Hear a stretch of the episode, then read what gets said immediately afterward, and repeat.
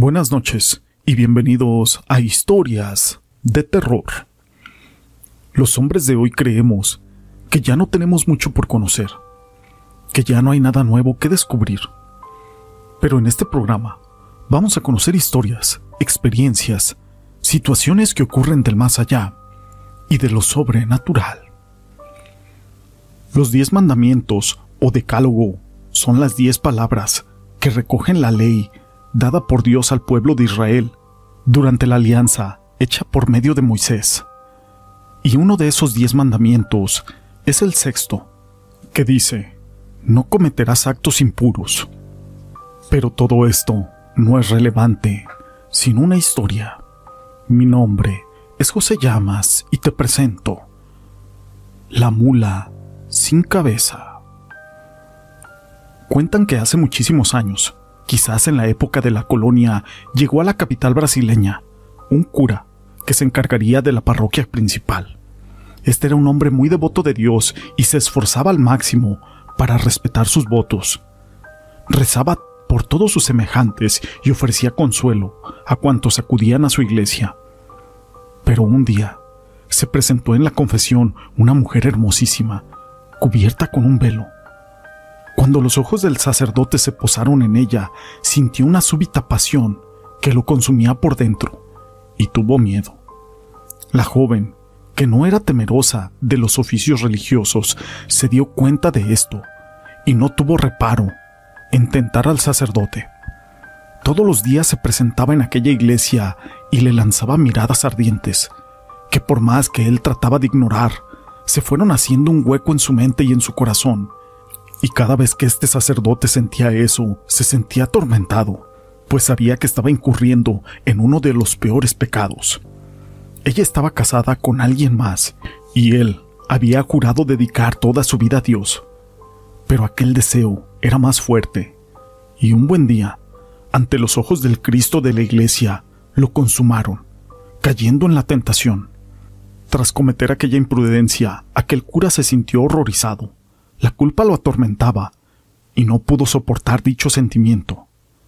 Terminó suicidándose, tirándose desde lo más alto del campanario. Aquella mujer, por su parte, también murió al poco tiempo arrollada por un carretón que era arrastrado por una mula. Dicen que eso que le pasó a esa mujer fue un castigo divino.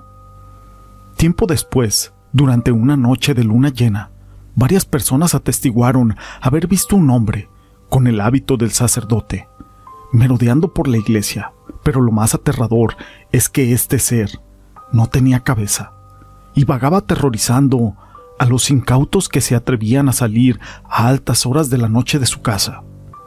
Al tiempo, se empezó a decir que una mula descabezada corría sin control por las calles brasileñas, despidiendo una llama de fuego desde el lugar en el que debía estar su cabeza.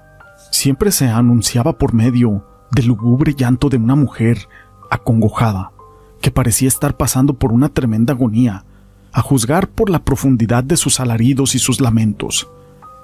Se dice que esta fue la forma que aquella mujer tan malvada adoptó tras la muerte, pues al no poder descansar en paz, tenía que quedarse en la tierra para poder expiar sus pecados se le aparece sobre todo a las mujeres que se comportan mal o de una manera muy provocativa, asustándolas como castigo de sus malas acciones. Las adúlteras en especial son las que más deben de temerle a esta mula descabezada, pues si ésta logra alcanzarlo, podría pisarlas hasta la muerte. Con el paso del tiempo, esta leyenda fue haciéndose muy popular en Brasil y aunque en la actualidad hay quienes aseguran que han podido escuchar el correr furioso de los cascos de aquella mula, moviéndose a toda velocidad por las calles desiertas.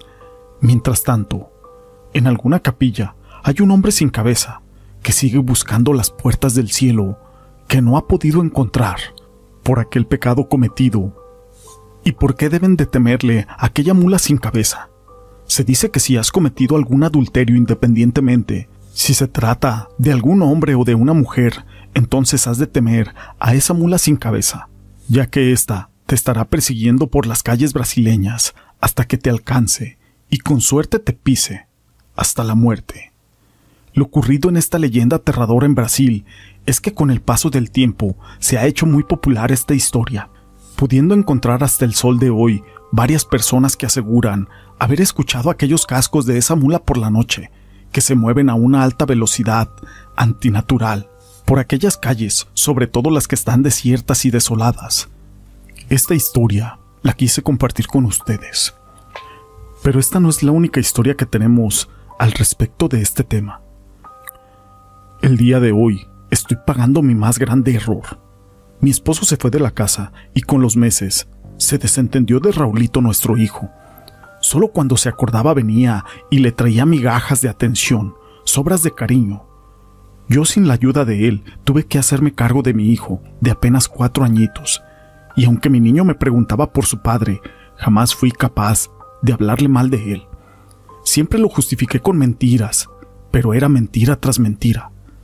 Un día me cansé, y ese día abrí los ojos cuando lo vi feliz saliendo del cine con una bella joven y una bebé en sus brazos.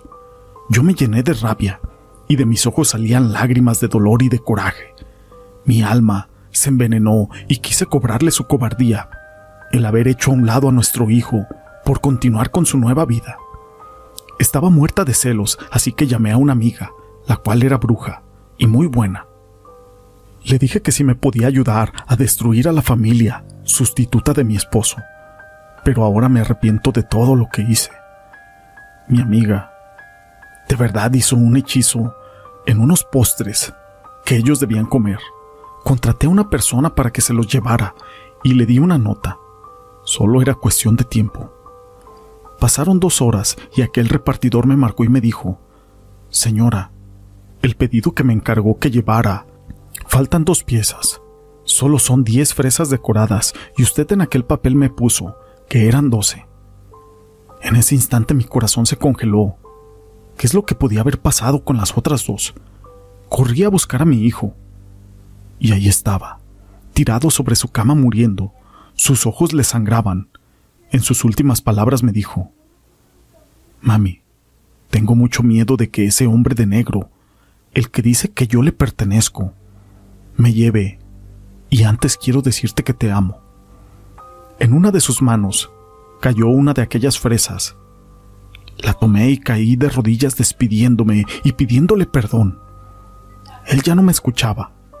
Ya lo había matado. Había matado a mi propio hijo y ahora esas mismas palabras retumbaban en mi cabeza y en mi alma. No tenía perdón ni descanso.